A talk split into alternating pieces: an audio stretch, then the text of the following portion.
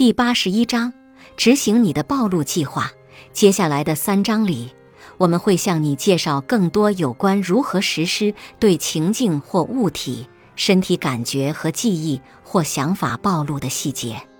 在开始暴露前，请阅读这些章节，这对你很重要。你的治疗计划中已经将它们标注出来了。所有的暴露练习都有共同之处，我们将在此讨论。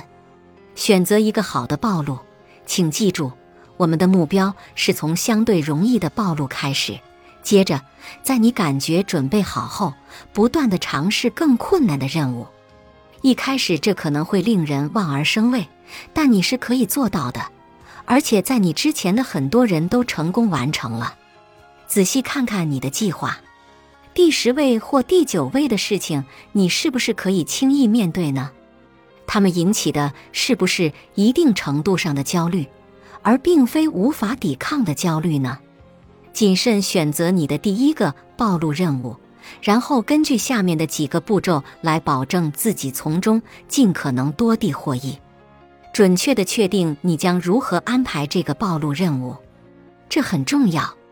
如果你不能安排这个暴露任务，那你也无法实施它。花些时间准确地弄清楚你要如何让它发生，不要顺其自然或即兴发挥，然后看看会发生什么。如果你的暴露包含触摸浴室里让你害怕的东西，你觉得这些东西可能被细菌覆盖，确保你有一个自己可以使用的私人浴室。如果暴露涉及身处有蛇的地方，检查你们当地的动物园是否有蛇。如果暴露涉及去一个会让你想起曾被攻击的地方，选择一个安全但相似的地方，这样你才能花些时间待在那里，完成家庭作用，让暴露任务发挥最大的作用。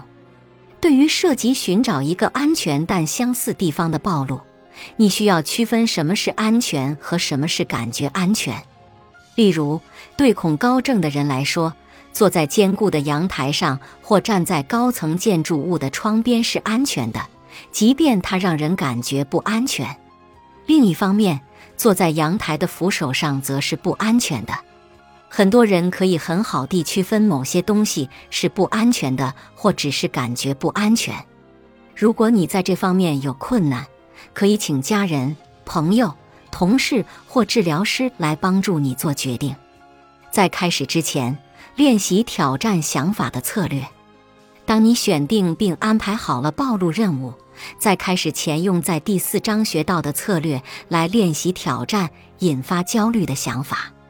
对一个进行有关可怕地震的创伤记忆暴露的人来说，引发焦虑的想法可能是：如果我想这件事，我会控制不了自己的情绪。对一个进行只锁一次门并且不检查暴露的人来说，引发焦虑的想法可能是有人会破门而入并杀害我的家人，这是我的过错。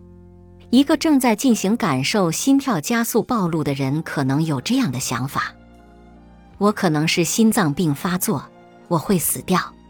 当你识别出引发焦虑的想法时，像你在第四章做的一样。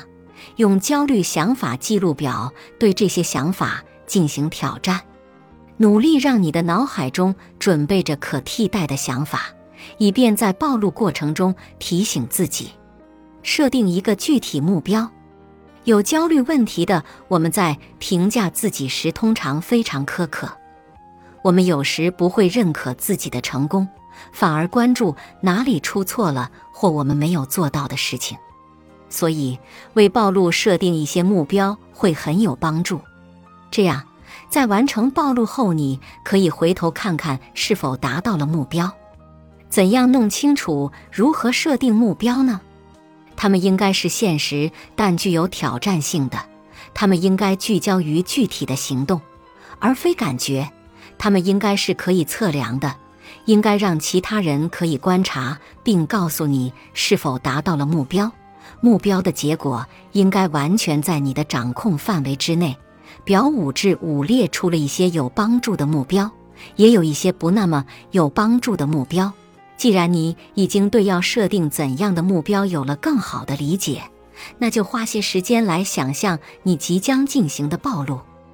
你觉得怎样的目标会比较好？